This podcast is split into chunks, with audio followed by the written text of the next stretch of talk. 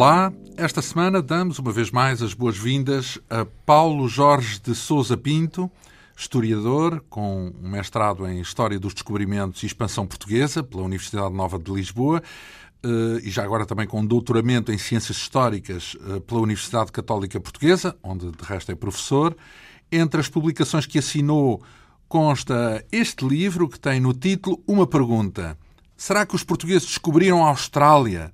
É uma, é uma das 100 perguntas sobre factos, dúvidas e curiosidades dos descobrimentos eh, que constam nesta obra. É uma edição Esfera dos Livros, com pouco mais de 300 páginas, eh, e que nos remete para um longo questionário que aqui iniciámos na semana passada.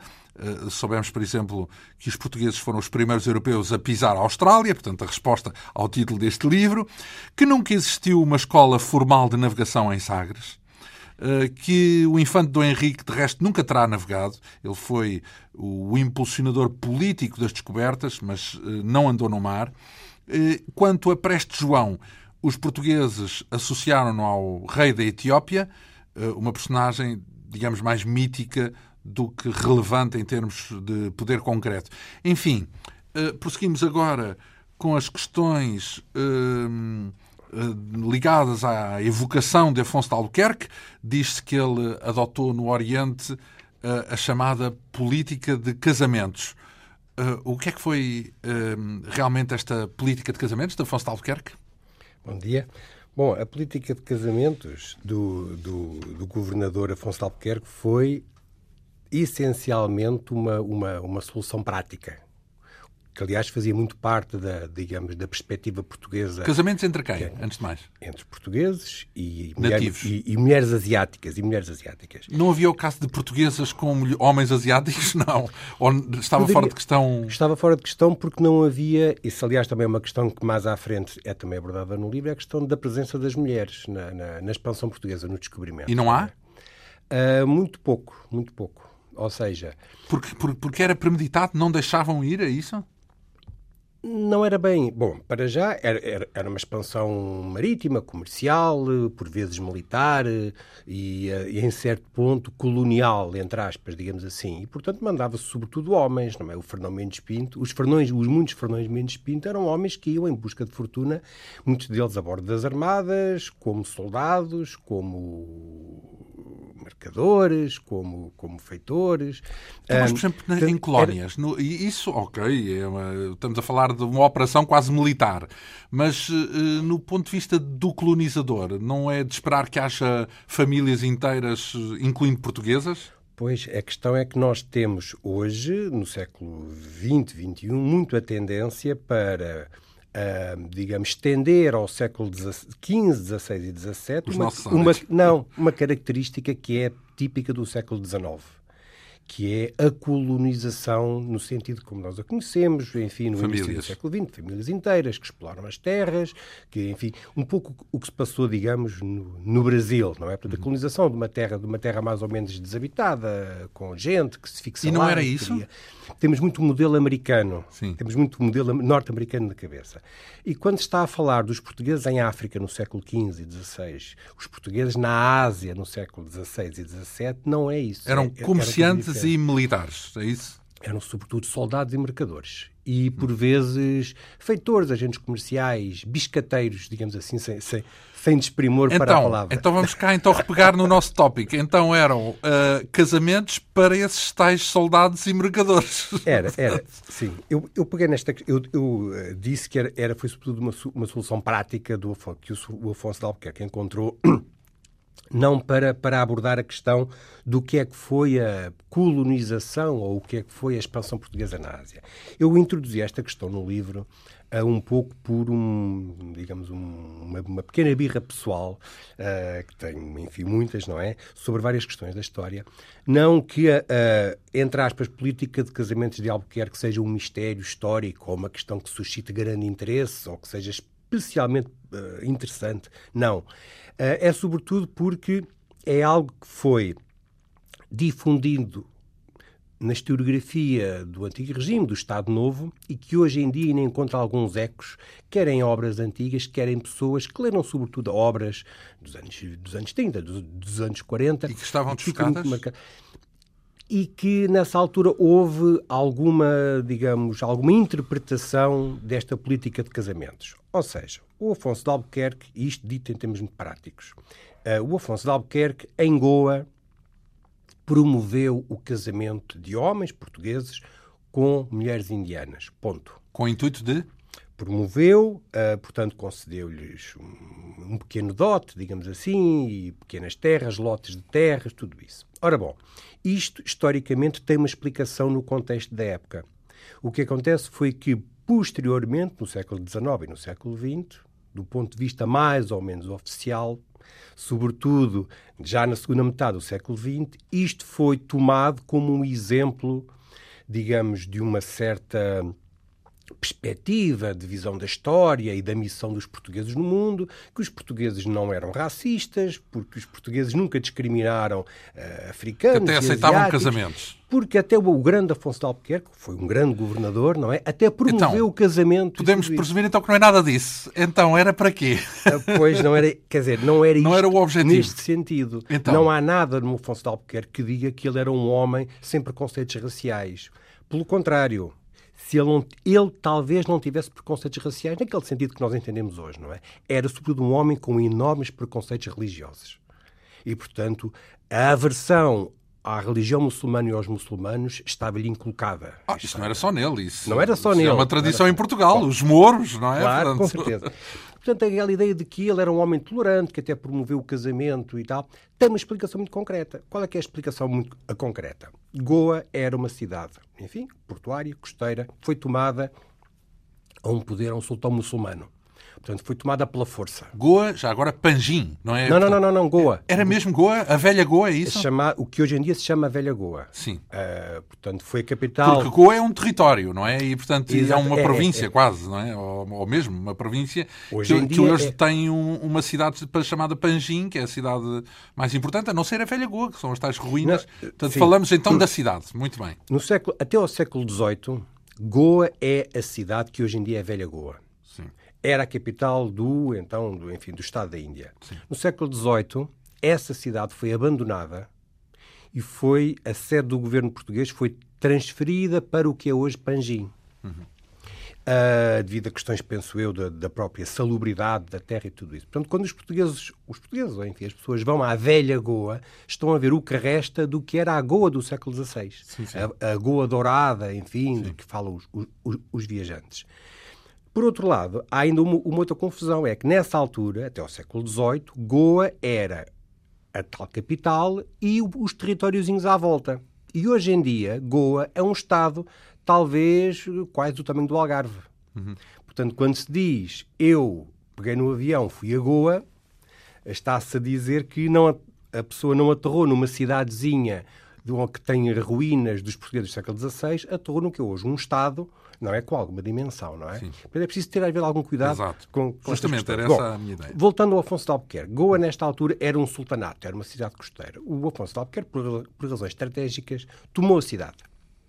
Bom, e o que é que ele verificou? Sultanato era muçulmano, então, não era hindu na altura. A, população, isto era muito típico de, de uma boa parte de, de, destas cidades costeiras na Índia. A população era maioritariamente hindu, mas o poder político, a elite política, era quem um mandava era um sultão, enfim. Uh, e, portanto, daí os, os, muçulmanos dominarem o mar, Sim. os hindus dominarem a terra. Uhum. Como o que interessava aos portugueses era o mar e não a terra, uhum. uh, era complicado, como se diz hoje, não é? Portanto, quando os portugueses lá chegam, percebem que quem domina o mar são os muçulmanos, uhum. não são os gentios, não são os uhum. hindus. Bom, o Afonso de Albuquerque tomou a cidade, isso, aliás, causou uma grande escandaleira, que era em Lisboa, porque ele não estava autorizado para fazer conquistas. Ele tomou aquilo por uma questão estratégica, porque era uma cidade importante, enfim, na costa indiana. Isso agora não importa. O que é que ele percebeu? Percebeu que ao tomar o poder político, ao tomar o poder, ficou com um problema nas mãos, que acontece, enfim, a quem toma, a quem faz feitos militares destes, que era, que é era, preciso, era preciso administrar aquilo. Uhum. Os portugueses não tinham prática de, de administração na Índia. Aquilo era muito complicado, porque não era não tinha nada a ver com aquela imagem que nós temos dos filmes, eh, enfim, dos anos 40, ou daquela imagem colonial romântica, não é? Dos indígenas que trabalham e os europeus que chegam, que são os patrões, que trazem as vacinas. Não tem nada a ver com isto. Aquilo era uma cidade muito complexa, formada por hindus, onde, uh, hindus, muçulmanos, onde havia judeus, arménios, cristãos. Havia uma quantidade de gente que era preciso administrar. Cada um tinha o seu direito, cada um tinha as suas, digamos, prerrogativas, o seu modo de funcionamento e era preciso uh, gerir tudo isto, era preciso cobrar impostos, era preciso, enfim. E, portanto, o que é que ele fez? O que é que o Afonso de Albuquerque fez? Deixou um pouco, uh, também à moda dele e dos portugueses, deixar um pouco as coisas como estavam. Uh, e, portanto, não mexer, não impor uh, não, alterações radicais sobre, sobre o que se passava, enfim, na, na, no dia a dia das populações. Tinha um problema grave, que era como é que eu vou defender isto? Sabia ele que os, as forças militares que tinha ao seu, à sua disposição eram muito reduzidas, poucos homens, poucos navios, e a pressão, digamos, muçulmana haveria de voltar, a vaga haveria de voltar contra ele.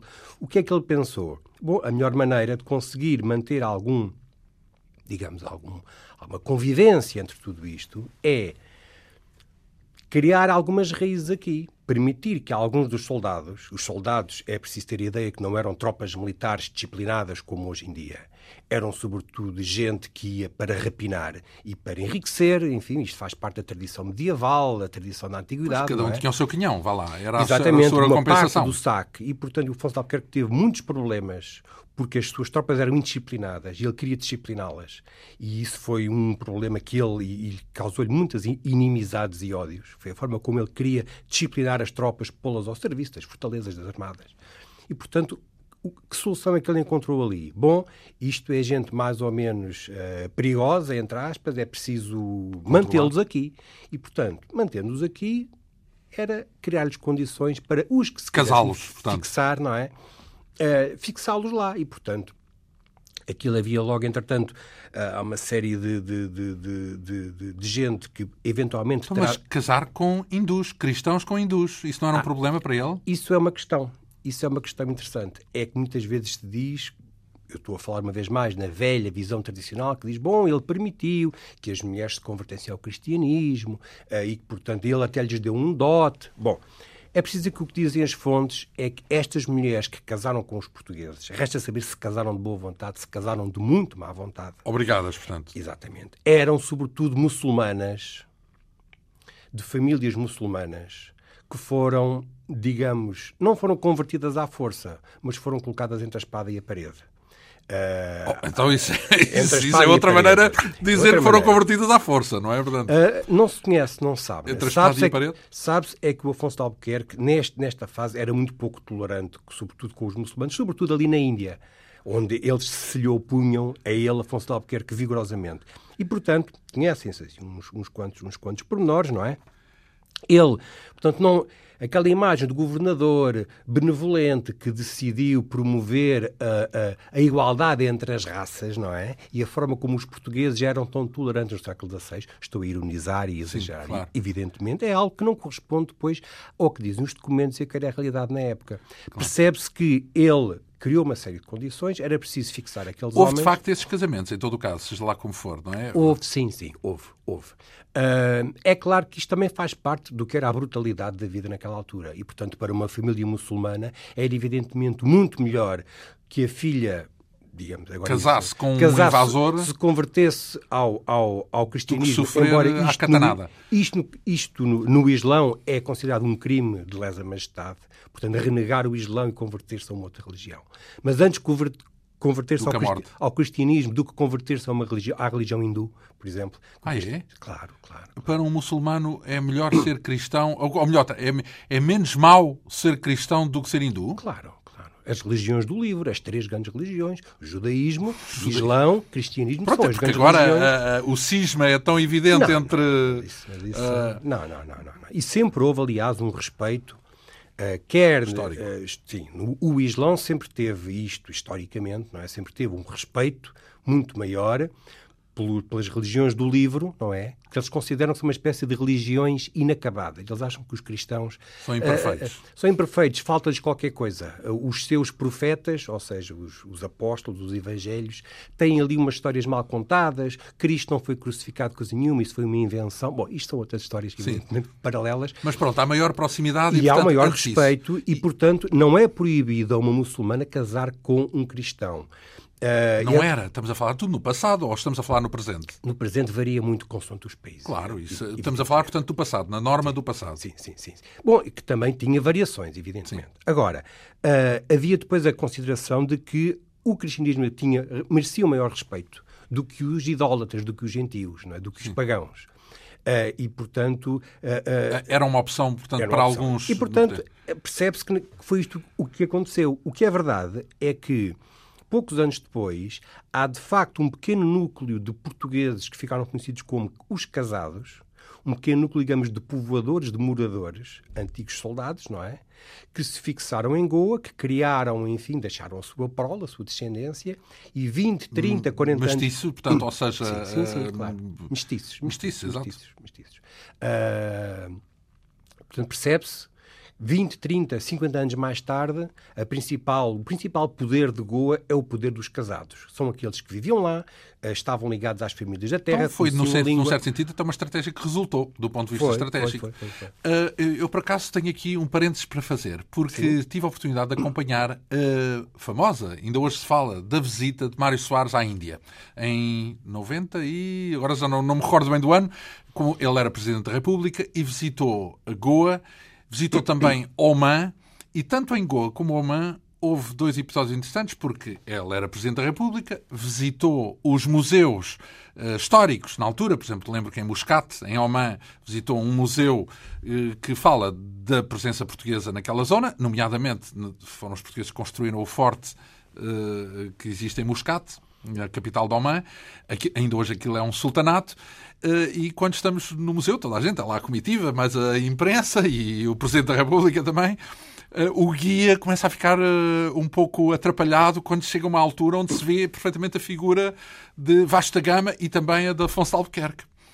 Porque ele tinha que traduzir, fazer a visita guiada, traduzir aquilo para inglês, e depois alguém traduzia para Mário Soares, é sabido que ele não fala inglês, mas uh, uh, a legenda não era nada abonatória, o que estava na legenda não era nada abonatório nem para um nem para o outro. Portanto, no caso do Vasta Gama, lembro-me que descreviam como um navegador português que usurpou dos conhecimentos de um navegador, agora não me lembro do nome dele, uh, local, porque, uh, na verdade, quem descobriu, entre aspas, o caminho marítimo para a Índia eram os pilotos, uh, era um piloto Oman, omanita, portanto, que ele é que levou o Vasta Gama à Índia e não foi o Vasta Gama. Portanto, pronto, a repor a verdade histórica sobre o verdadeiro conhecedor que, que era um piloto local. Uh, e depois sobre Afonso de Albuquerque, que era simplesmente um pirata, um terror, portanto, visto como um terror. Aliás, em Goa também havia vestígios dessa, dessa visão que não era nada abonatória uh, para a figura de Afonso Albuquerque, e bem pelo contrário, ele era, era considerado uma espécie de um, um, um homem que implantou uma política quase terrorista, de horror e de terror. Portanto, eh, na altura, o Presidente teve que lidar, do ponto de vista diplomático, com essas, com essas contradições entre as culturas locais. Foi e posta, pronto, foi posta à prova a capacidade diplomática. Não, não é? mas isso quer dizer, isso, e é só nesse sentido que refiro aqui este episódio, isso quer dizer que há, temos aqui dois lados da história, da mesma história, não é? Porque há o lado do Sim. europeu que lá vai, se bem que, em princípio, um historiador, mesmo que seja português, e não deve ter pejo nenhum, problema nenhum em uh, abordar a história, mesmo quando ela tem episódios terríficos, e de os, e de os abordar na mesma sem pudor, uh, mesmo sendo um português, não?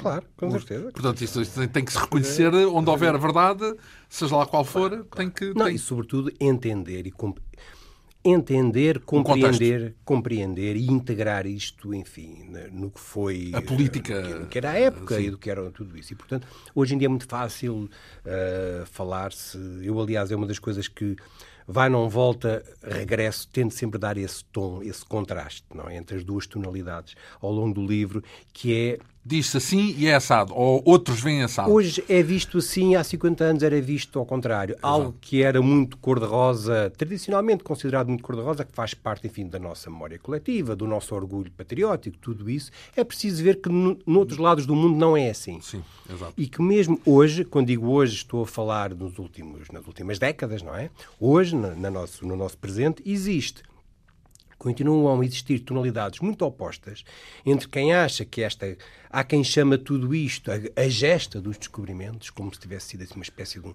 de um, grande rasgo de aventura, de heróis, eh, enfim, tudo isso. E depois aqueles que têm aquelas tonalidades muito negras, que falam do que foi a escravatura, do que foi, uh, enfim, a exploração dos, dos, dos povos. Se calhar não foi nem uma coisa nem outra, foi na época foi, tinha havia outros motivos, não é? Foi as duas Ou coisas. foi as duas coisas. Foi as duas coisas. Aliás, isto eu, eu sei que me estou a adiantar, mas a última pergunta do livro fala sobre um balanço de tudo isto. E eu, em vez de pegar no que foi um balanço, enfim, de falar de um balanço de 500 anos de expansão ultramarina, pego em duas músicas da atualidade, não é? Pago, pego na música do Sérgio Godinho, numa música dos Da Vinci, não é? Que, de, que na altura achei muito interessante, que dão exatamente as duas tonalidades. Os conquistadores e o, o dos Da Vinci é os Conquistadores e o do Sérgio Godinho é. é o, o, Conquistador. Chama-se Conquistador, que é do, do álbum Complete. São é, duas, duas visões distintas sim, sim, sim. sobre o mesmo mas volta, mas, mas isso, podemos isso, voltar a isso. Isso é só no fim, é só no fim da nossa conversa.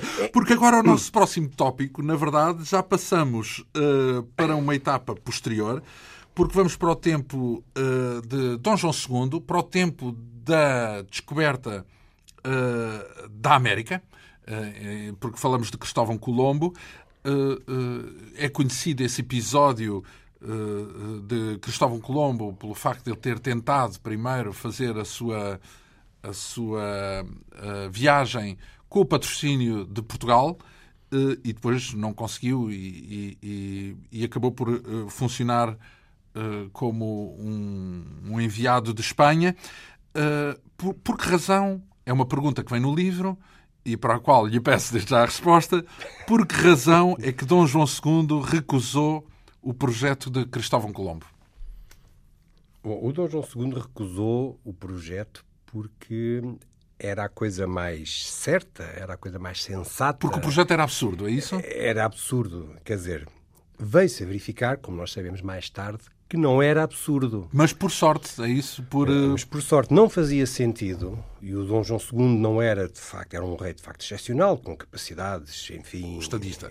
De estadista e com uma visão, digamos, de longo alcance, de horizontes largos. Uh, não era um rei louco, não era um rei com manias. Ele também tinha as suas, evidentemente. Portanto, os espanhóis tinham manias, então, podemos não, não, imaginar, porque eles aceitaram a, aceitaram a empreitada, não, não é? Não, não, não, é bem assim, não é bem assim. O que acontece é que, de facto, há, de facto, certos momentos, quando estamos a falar dos, da viagem dos descobrimentos, do processo do descobrimento do século XV, há, de facto, momentos onde se percebe claramente, por mais que se diga que portugueses e espanhóis andavam a par, não é? E de facto andaram, uh, porque depois uns ficaram com parte do mundo, outros ficaram com outra, enfim, como nós sabemos tudo isso. Mas há momentos onde se percebe que os portugueses tinham de facto uma experiência e um conhecimento bem mais aprofundados do que tinham os espanhóis. E este é um daqueles momentos. Estamos a falar do mar, de, de, ou, ou de da navegação, ou já do mapa em si, de, das terras? Uh, estamos a falar, sobretudo, no do que, o que era um projeto o que era um projeto que tinha cabeça membros, que era o projeto, enfim, do Dom João II, e que se percebeu e veio a verificar-se que ele, de facto, ele, os seus homens, tinham toda a razão. Uh, e o que era um projeto que não era bem projeto nesta altura, que era dos reis católicos de Espanha. Uh, portanto, isto dito assim, em poucas penadas, os portugueses, desde há várias décadas, que tinham, desde os tempos, enfim, do Infante Henrique, tinham vindo a amadurecer o que fazer com com aquelas viagens, não é? Hum. Até onde é que se queria ir, já agora por que não ir mais além, uh, por, como é que se ia, como é que se voltava. E porquê é que não era atraente? Vamos pegar a coisa com Sim. o tópico da época. Porquê é que não era atraente ir para a Índia pelo Ocidente? Porque era longe demais? Porque era... Uh, porque assim, porque, porque uh, tinha-se a noção de que a Índia e a Ásia ficava ao Oriente e de facto fica e não ao Ocidente. Ficava mais perto pelo Oriente. Isso era dar uma viagem uh, é a mesma escusadamente longa. É a mesma coisa que nós termos duas pessoas, não é? Uh, a quem damos dois mapas para elas seguirem caminhos opostos. Uma tem um mapa com caminhos e tracejados pelo meio, e ela sabe que seguir o caminho e preenche os tracejados e chega lá, e a outra damos um mapa completamente invasivo, não é? Com os pontos de interrogação. É um pouco isto, enfim. Uh, ou seja, os portugueses sabiam. Para o Oriente estava tracejado, para o, estava, para o meio sim, do mar sim, não, sim, havia, não havia caminho, não se sabia qual era o caminho. Portanto, havia os portugueses. Então, mas já agora, o raciocínio na altura era de que haveria um oceano gigante do tamanho do Pacífico, do Atlântico e mais a América no meio, é isso? O que é que se imaginava entre uma coisa e outra? Uh... Não estava lá a América, estava o quê? Estava é... a água? Não se sabia, evidentemente, porque não se conhecia. Havia ideias de que pudesse haver terras, aliás, desde a Idade Média que e da Antiguidade, que havia as ideias de uma série de ilhas, a ilha de São Brandão, a ilha, enfim, depois alguns, a ilha de Brasil, não é? Que não tem nada a ver com o Brasil como nós o conhecemos, coincidiu, ah, porque no meio do Atlântico podia haver tanta coisa, não havia nada, não se conhecia. Uh, eh, havia uma série de lendas medievais. Mas isso não incluía um continente? Essa... Não, havia, não havia conhecimento do, do continente, não é? Podia haver suspeitas, é claro que depois há coisas que ficam, ecos muito longínquos sobre a Atlântida, sobre lendas que há, mas isso, isso, são, isso são histórias demasiado fantasmagóricas para um rei que tem que coordenar homens, recursos, dinheiro cara, e o que fazer. Bom, o que acontece é que isto está ligado a uma outra questão. Está ligado com o tamanho do mundo, o tamanho do globo terrestre que é maior do que aquilo que eles pensavam, é isso? O tamanho do globo terrestre é pouco maior do que aquilo que os portugueses calculavam na altura. Mas o Colombo, eu não estou a dizer pessoalmente, mas as obras, enfim, o Toscanelli, os teóricos, digamos assim, em quem o Colombo se baseava, imaginavam um mundo bem mais pequeno do que ele é. Ora bem, se nós pegarmos no, no mapa mundo, não é? E o estendermos num, num, num, plano, não é? Num mapa, numa mesa, não é? Vemos que entre Portugal e o Japão ou a China, não é? São X léguas, sim. É uma quantidade imensa e está a América ali no meio. Bom, o que acontece com o Colombo é que ele imaginava que, como o mundo era mais pequeno do que ele é na realidade. Que era um tirinho para chegar ao. Portanto, Oriente. o Japão, o Japão e a China estariam algures onde estão os Estados Unidos hoje em dia, digamos assim, era algo que estaria à frente dos Açores, não é? Não sei, na Califórnia, no, na Flórida, não sei, não, isso agora não interessa, não é? Portanto, a ideia é que o Colombo fazia cálculos ah, enfim, conhece isto de forma fragmentária. Ele nunca, já agora só um parênteses, porque vamos avançar, dar um pulo à frente para depois voltarmos atrás. Ele morreu convencido de que aquilo. Uh, uh, portanto, não, não chegou a perceber que tinha descoberto outra coisa no meio e que afinal o, pla o planeta era muito maior? Eu estou, enfim, é hoje em dia muito sensato dizer-se que o, que o Colombo, uh, a partir da sua terceira viagem, uh, Já há uma, percebeu que aquilo série era outra de indicações, coisa... enfim, de que se percebe que ele de facto chegou à conclusão de que aquelas terras que ele primeiro imaginou serem o Cipango e o Cataio, não é? Que não eram, porque não havia forma. Bem que ele deixou lá ficar homens na primeira expedição, que iriam contactar o grande Khan, Uh, e que ele, na segunda expedição, quando lá voltasse, esperaria, esperaria, já ter os contactos, o ouro, enfim, e com contactos com, com, as grandes civilizações que ele tinha ouvido falar, com as viagens do Marco Polo, uh, mas é, é, quando ele morre, percebe-se que ele, de facto, deve ter eh, caído na real, como nós dizer, não é? Uh, é claro que depois disso, entretanto, está ligado a outras questões. Ele, entretanto, ele é ultrapassado pelos acontecimentos, como se diz hoje em dia. Portanto, ele faz aquelas viagens com um contrato que fez com os reis católicos, não é?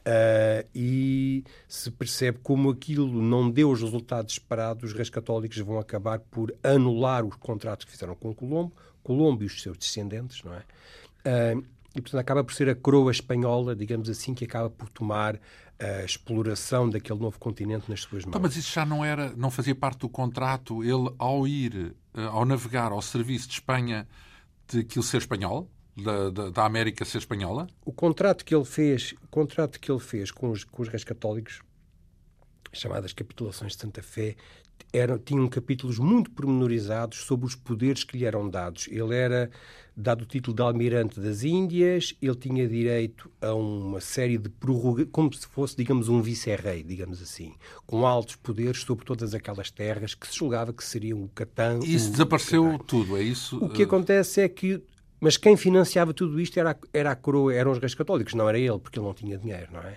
E o que se percebe ao longo das viagens e da vida de Colombo é que tudo isto começa, de facto, a causar uh, más expectativas, e, o, entretanto, morre Isabela Católica, enfim, isto são outras histórias, evidentemente, que não têm a ver com os descobrimentos portugueses, mas que os reis católicos, devido aos maus resultados e às grandes despesas que tudo aquilo causava, uh, Há depois tentativas, isto depois acaba por levar a pleitos, não é? Portanto, a questões judiciais entre a coroa e os descendentes de Colombo, no sentido em que seria a coroa a explorar diretamente aquelas terras e não os descendentes de Colombo que teriam uma série de direitos segundo, segundo o tal contrato. O tal contrato foi assinado antes da primeira viagem e, portanto, as condições eh, mudaram rapidamente quando se percebeu que aquilo afinal não era o riquíssimo reino da China, do Cataio, de que falava Marco Polo, mas eram terras eh, sobre as quais não se sabia o que era, não é? E, portanto, exigiam um esforço, eh, neste caso, sim, de colonização, de homens, de expedições, de famílias. Bem, e depois, isso. pouco tempo depois, havia a concorrência dos portugueses, porque isso foi em 92, não é?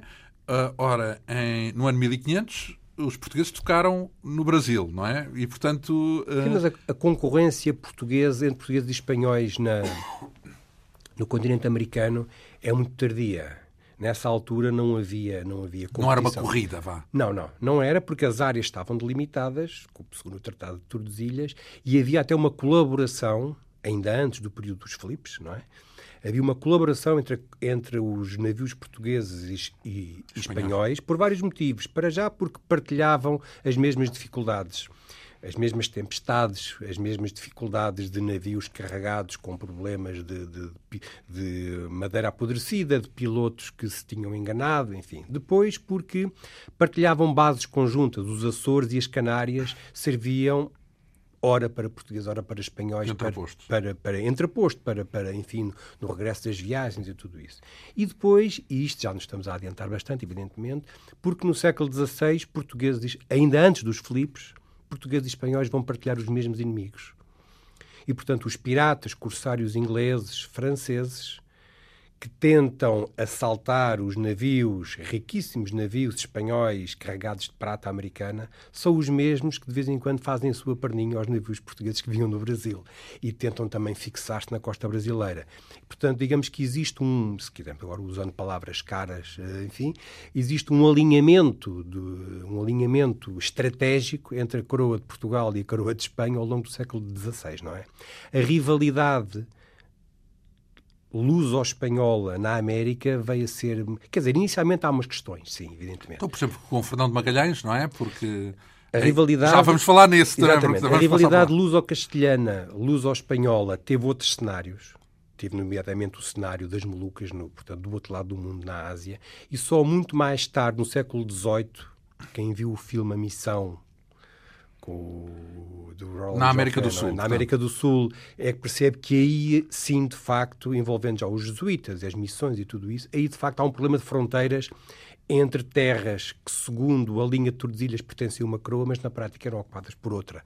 E, portanto, são, são questões tardias. Há depois a questão do Uruguai, da colónia do Sacramento, que veio a dar o atual Uruguai, não é? Uhum. E há depois uma série de guerras, mas isto, isto são já contextos do século XVIII. Já posteriores, não, não é? Que, que, não têm a ver com Ora isto. bem, então, neste caso, uh, uh, para responder à pergunta que aqui está feita, por que razão recusou Dom João II o projeto de Gustavo Colombo, recusou porque era absurdo na altura, tendo em conta aquilo que se sabia. Portanto, era porque, porque não era de esperar que fosse uh, rentável chegar à Índia partindo para o Ocidente.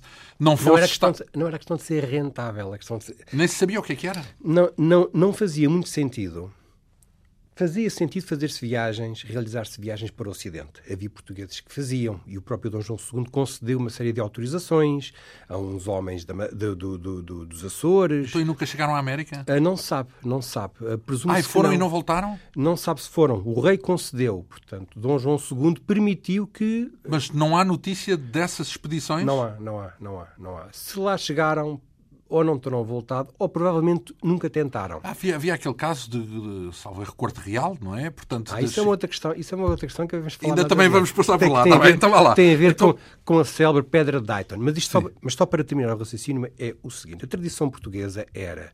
As viagens para o Ocidente eram feitas a título particular.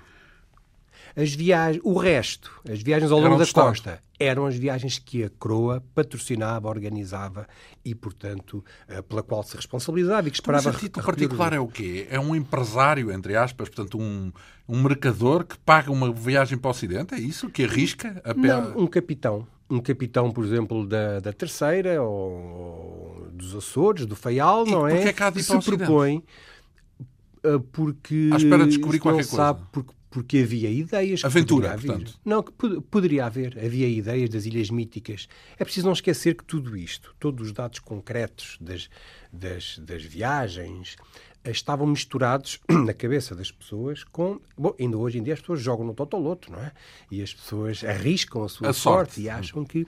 É claro, tudo isto estava ainda embrenhado de velhas ideias sobre as ilhas míticas, a ilha, de, a ilha das Sete Cidades, a Ilha de São Brandão, a Ilha de Já Brasil. Percebo, só que isso era apenas um ensejo privado, porque o Estado não podia esses devaneios e tinha era que o, apostar Estado, naquilo que era o conhecido. Estado, o Dom João II não tinha interesse nisto, isso era um tiro no escuro, e para tiros no escuro já lhe bastava o seu próprio empreendimento. É preciso não esquecer que o Dom João II é o homem que, que transforma as viagens de, de descobrimento, que até então eram viagens que tinham sido patrocinadas pelo Infante do Henrique e depois pelo mercador Fernão Gomes.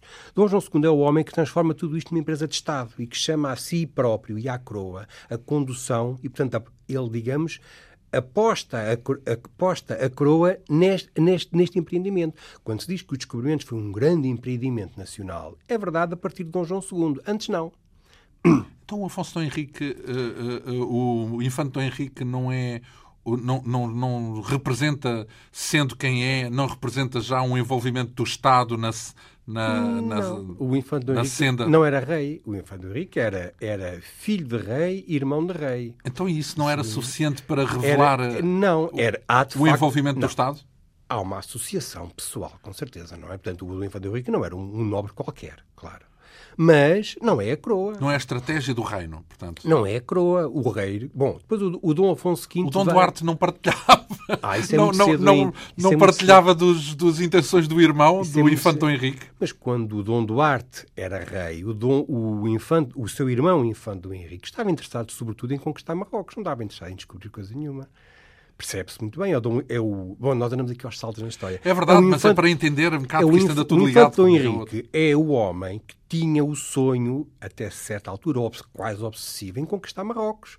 É o homem que, que depois de conquistar Ceuta, quer continuar a avançar Marrocos adentro. É o grande patrocinador da expedição a Tanger, que fracassa. Pronto, mas normalmente quando se fala dos descobrimentos aparece sempre como lugar de destaque o infante Henrique, e não é? é? E é não, é. mas não, do ponto de vista político, não. Como, como uma política. Era isso que estava a dizer, não é? A, a, a, a saga dos descobrimentos como algo intencional para conferir uh, estatuto e riqueza ao país é decidido apenas no reinado de Dom João II. Sim, Dom João II é que, é que, toma tudo isto como uma empresa de Ora bem, Estado, é? sim, tudo Bom, isso é muito interessante. Então, uh, estamos a falar numa época onde há muita... Deixe-me acabar a, história só do Dom, do João, Dom João II. Dom João II. Bom, e portanto, Dom João II é um homem que patrocina tudo isto e, portanto, chegar à Índia, à verdadeira Índia, é um objetivo. Não é um objetivo dele pessoal, é um objetivo da coroa, do rei. Chegar por mar, não é? Por, por mar contornando o continente africano. Isto era um projeto que tinha viabilidade, porque conseguia-se viajar e voltar, era preciso só encontrar a pontinha sul da África, não é? Que o Bartolomeu Dias faz em 88, e quando se percebe que o caminho marítimo da Índia está aberto, e antes de o estar já Isso se sabia... já depois de Vasta Gama ou antes? Antes de Vasta Gama, portanto, Sim. o Vasta Gama é já, é já durante o reinado de Dom Manuel, não é? Uhum. É, e, portanto, existe, digamos, um empenho de que aquele é o caminho que há de levar os portugueses à Índia. Bom, E isto tinha, digamos, uma faceta científica, dito assim em termos claros, não é? Havia uma equipa de gente que durante vários anos estudava as, os, o regime de ventos do Atlântico Sul, havia viagens sobre as quais não se conhece nada ao Atlântico Sul, o que é que era à volta que da é mina. segredo, é isso? Viagens sem segredo? Para... Não é questão do segredo, eram viagens práticas e, portanto, os portugueses não, não tinham a tradição de registar tudo o, o que faziam. Bom, e, portanto, isto era um caminho traçado. Bom, qual é que era o sentido? Subitamente aparece um homem na corte a dizer que tudo aquilo estava errado, que o projeto português não era, era um bom, não era um disparate, mas era muito longo, era muito, era muito, muito caro, muito difícil. E o melhor o era fazer exatamente o contrário. Quem é que dizia? Ele próprio. Que provas é que apresentava? Ele próprio. que currículo vitae, como nós dizemos hoje em dia, é que ele mostrava? Onde é que estava o seu portfólio?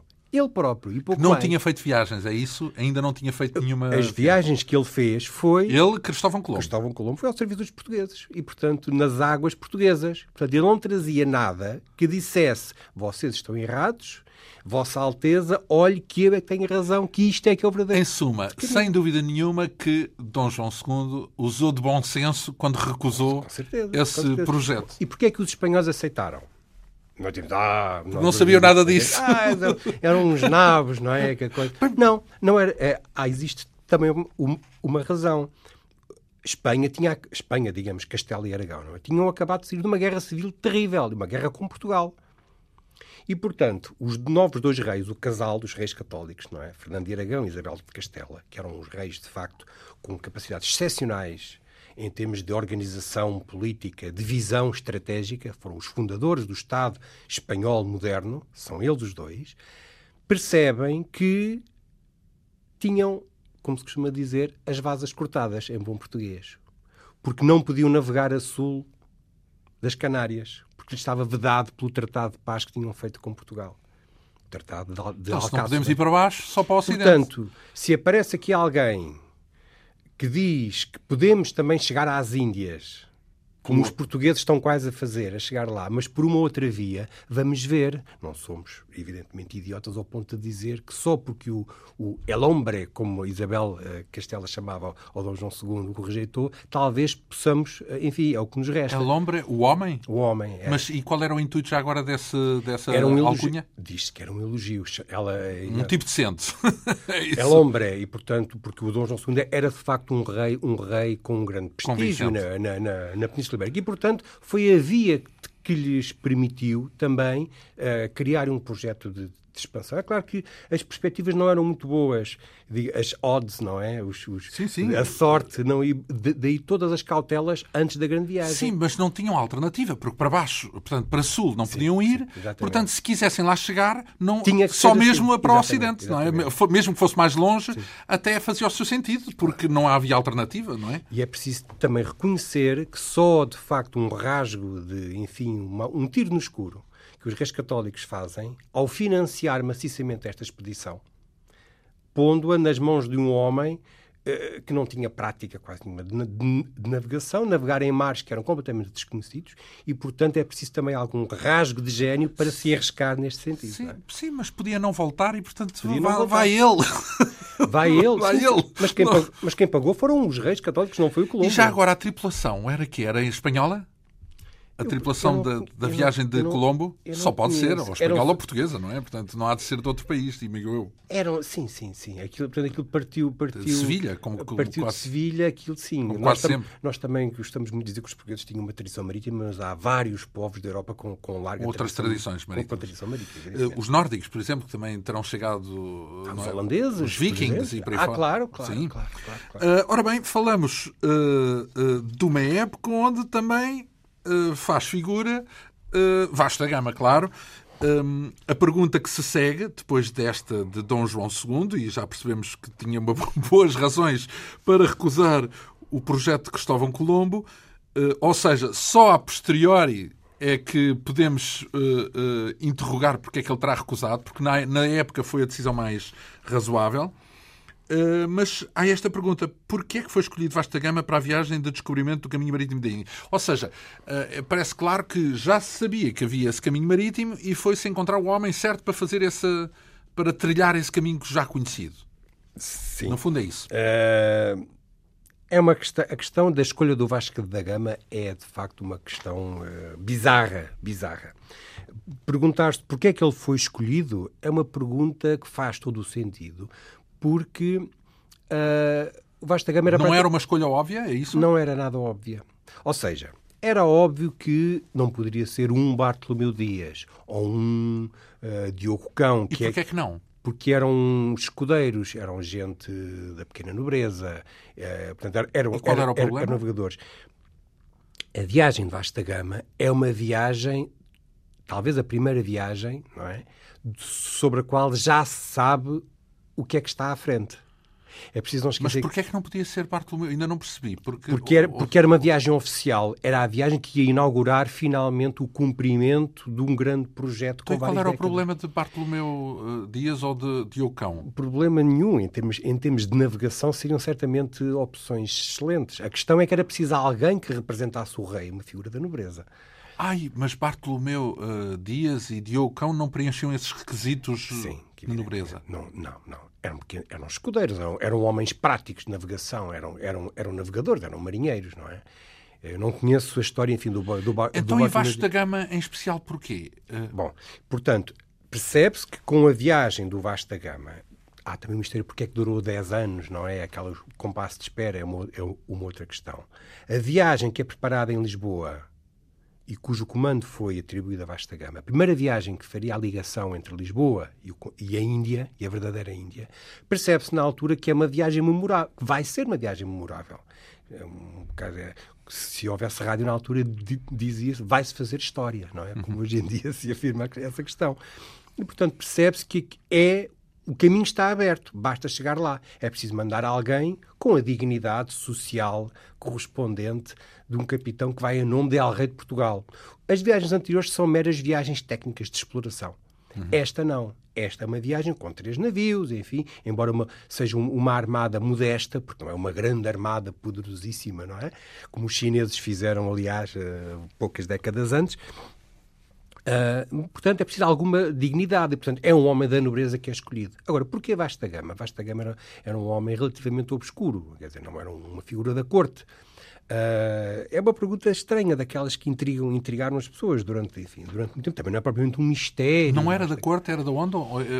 Onde é que, ele, onde é que vive antes de de pegar nesta é, ele, nas, ele, nasceu, tanto, tanto quando se sabe, em Sines, não é? Uhum. E, portanto, era de, uma, era, era de uma família importante, mas não era uma das grandes figuras da nobreza. Está associada a figuras da grande nobreza. Uhum. E a questão é precisamente porque foi escolhido ele. Bom, como é que se responde a esta pergunta? Houve quem tivesse visto nomeadamente Armando Cortesão, que foi um grande historiador do, do, do, da primeira metade do século XX, de que se Vasta Gama foi escolhido é porque ele teria certamente prática de, de navegação prévia.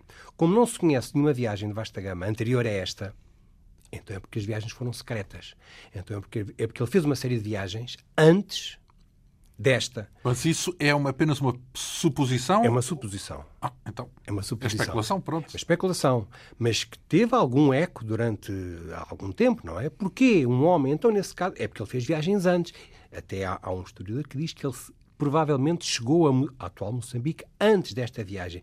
Esta foi só a viagem de confirmação de algo que ele já sabia antes. Bom, isto são apenas teorias de especulação, não é? Não vale a pena estar a inventar grandes histórias para preencher estes vazios. Há uma questão mais, há um, um problema, há uma, digamos, uma, uma resposta mais prática. Uh, Deixe-me só adi uh, adiantar que já na altura, os cronistas, alguns ficaram um pouco intrigados porque é que foi o Vasta Gama escolhido. Até há um que diz, muito simplesmente, se não me engano foi o Gaspar Correia, não é?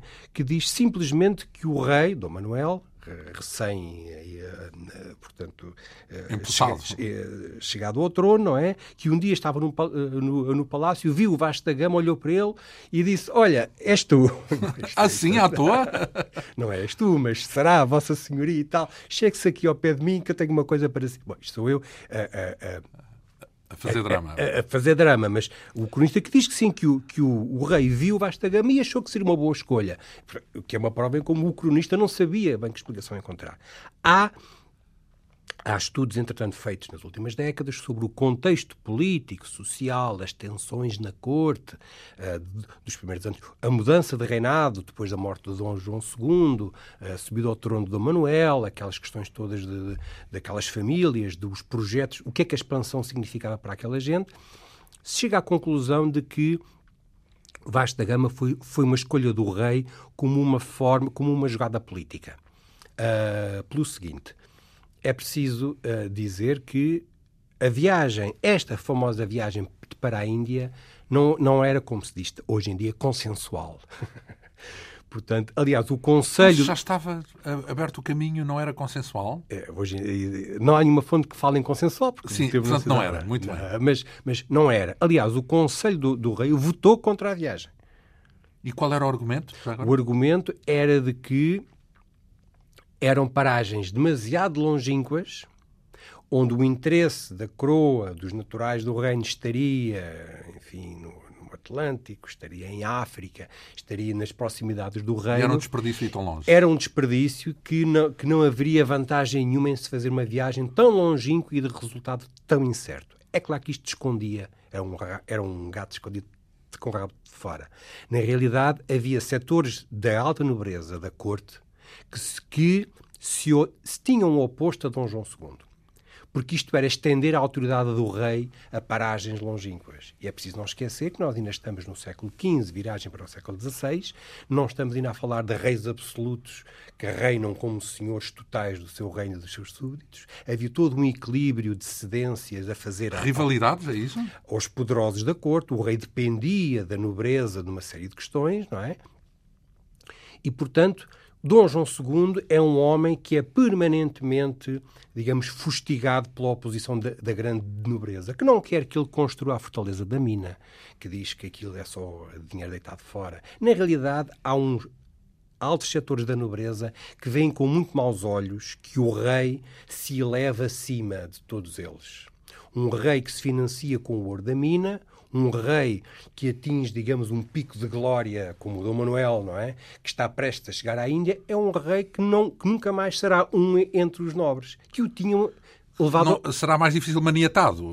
Claro. Maniatado. É preciso não esquecer que o Dom Manuel sobe ao trono com o apoio destes mesmos homens que julgavam que ele seria uma espécie de fantoche e que percebem que este, Dom Manuel, ainda é pior que o outro, Dom João II. E, portanto, ainda é mais obstinado. Mais ambicioso. Vá. Eh, mais obstinado em continuar este empreendimento. Bom, hum. e o rei percebe-se disto. Apercebe-se o Dom Manuel. Apercebe-se da rivalidade, da, da, do, do, desconforto da oposição, da nobreza, de sim. que existe poderosos da nobreza que, não, que veem tudo isto com muito maus olhos. Bom, como é, como é que se consegue, É claro que isto depois está ligado depois a uma série de ordens religiosas, está ligado ao filho bastardo de Dom João II, Dom Jorge, que o Dom João II tinha tentado tornar-se seu sucessor e que não conseguiu. Portanto, existe todo um jogo de interesses políticos. Qual é a relação de parentesco entre Dom Manuel I e Dom João II? Bom, eles eram cunhados e eram primos, e Sim. portanto não era, não, não era filho, portanto não, sim, não era um descendente direto. O Dom João II tinha o infante Dom Afonso que morreu, não é? Uhum. Casado com uma infanta espanhola. Tinha um filho bastardo, Dom Jorge, que ele tenta puxar para o trono, mas que não consegue e percebe que é a guerra civil, o rei às portas da morte e, portanto, desiste e nomeia seu sucessor Dom Manuel, precisamente de uma família que tinha sido severamente castigada pelo Dom João II eh, e cujo, cuja, cuja cabeça tinha sido morta às punhaladas pelo próprio Dom João II. É preciso não, não esquecer esta faceta. Um estadista, um esta, estadista esta... que governou com as suas sim, próprias mãos. Sim, é então. É não esquecermos esta faceta, uh, digamos, medieval, entre aspas, de tudo isto. Na altura era normal, Bom, assim. E, portanto, o Dom, o Dom Manuel... Percebe... Já havia o Dom João I, este era o segundo. o Dom João I também já tinha dado umas punhaladas. Portanto... Bom, portanto o Dom Manuel percebe que tem que apaziguar, é preciso dar alguma coisa em troca. Ele manda fazer a viagem contra a vontade do seu conselho, mas em troca tem que ceder alguma coisa. E o que é que ele faz? Isto, enfim, um cenário completamente plausível e que parece fazer todo o sentido. Nada melhor do que escolher alguém que não seja um partidário dele próprio, rei, que não seja um homem da total confiança dele próprio, mas que seja um homem ligado às famílias dos seus opositores. Portanto, daí o Vasta Gama. E a família de Vasta Gama fazia parte do tal... Uh, Estava ligada à, à, família, sim, sim, à família do Dom Jorge. Vai um de vocês. vai, Portanto, mais ou menos, vai um de vocês. Nada melhor do que, em vez de, por exemplo, nomear... Bom, o, Afonso de Albuquerque veio a ser mais tarde o homem de confiança de Dom Manuel. Mas vamos imaginar que Afonso de Albuquerque já era um ferrenho partidário dos projetos de, de, de Dom Manuel. Portanto, seria o pior que o rei poderia fazer, seria nomear para esta expedição alguém que era completamente partidário dos, dos digamos, de, das ideias messiânicas e imperialistas de Dom Manuel. Portanto, não foi para um dos boys, utilizando, utilizando, a linguagem atual. Capacidade, exato, capacidade de negociação. Portanto, chamou-se o Vasta Gama. Percebe-se que é um homem que não é da confiança de Dom Manuel. Leva uma missão bem definida. E isto é uma mas forma... é fiel a Dom Manuel, certo? Ou seja, acaba por servir os intuitos do rei Sim, na perfeição. Ele tinha um regimento bem definido sobre aquilo que havia de fazer. Também não, também não, não havia muita margem de manobra não para fazer... desobedecer, não é? Exato. Mas percebe-se que é um homem que não é da confiança de Dom Manuel e que, portanto, em quem o rei tenta, digamos, trazer para o seu barco aqueles cuja hostilidade e oposição se faziam então vamos, vamos só perceber uma coisa, mas uh, essa explicação é uma explicação apenas pela lógica do contexto, não porque haja algum documento ou testemunho que uh, veja as coisas desse modo. Ou há alguém na época que estranha, por exemplo, o facto do rei nomear alguém que não é da sua laia, digamos assim. Portanto, isso é apenas não, uma explicação não. lógica, não é, não é uma explicação. É uma explicação lógica, mas, digamos, isto não é uma teoria. Digamos, isto não é algo onde é preciso estar a preencher muitos espaços vazios com ideias mais ou menos. Isto é Digamos que bate certo com os factos. É, é, é, é algo do, do, bom senso e, portanto, e, não, e aliás não está sujeito a nenhuma contestação, é mais ou menos específico que é coisa que será passado assim, não é? Agora, se havia, digamos, algum laço, alguma questão pessoal, alguma amizade pessoal prévia entre o Dom Manuel e o Vasco da Gama, se havia uma outra explicação então, que mas ficaram de parte aquela, a história das, das viagens secretas anteriores. Essa, Sim, essa, isso é que já não, está. Não tem, não tem credibilidade. Não tem, ou seja, não assentam em evidência nenhuma, como se diz hoje em dia. Não é? Muito bem, ora, falamos de Dom João II, Cristóvão Colombo, de Vasta Gama, de Afonso de Albuquerque. Para a semana, vamos continuar uh, estas, uh, a percorrer estas perguntas deste livro. Vamos começar, diga-se de passagem, com Pedro Álvares Cabral, é outro dos nomes cimeiros da nossa saga dos descobrimentos. Uh, tudo isto a propósito deste livro com 100 perguntas sobre factos, dúvidas e curiosidades dos descobrimentos. É uma edição da Esfera dos Livros, intitulada com a pergunta: Os portugueses descobriram a Austrália? As respostas uh, neste livro levam à assinatura do nosso convidado, o historiador Paulo Jorge de Sousa Pinto. Vamos uh, marcar então encontro para a semana para mais um capítulo uh, da abordagem destas 100 perguntas e deste livro. encontro marcado para o programa que vamos transmitir para a semana. Esta edição com assistência técnica de Ana Almeida, Produção, realização e apresentação de João Almeida. Obrigado pela atenção. Regressamos de hoje a oito dias.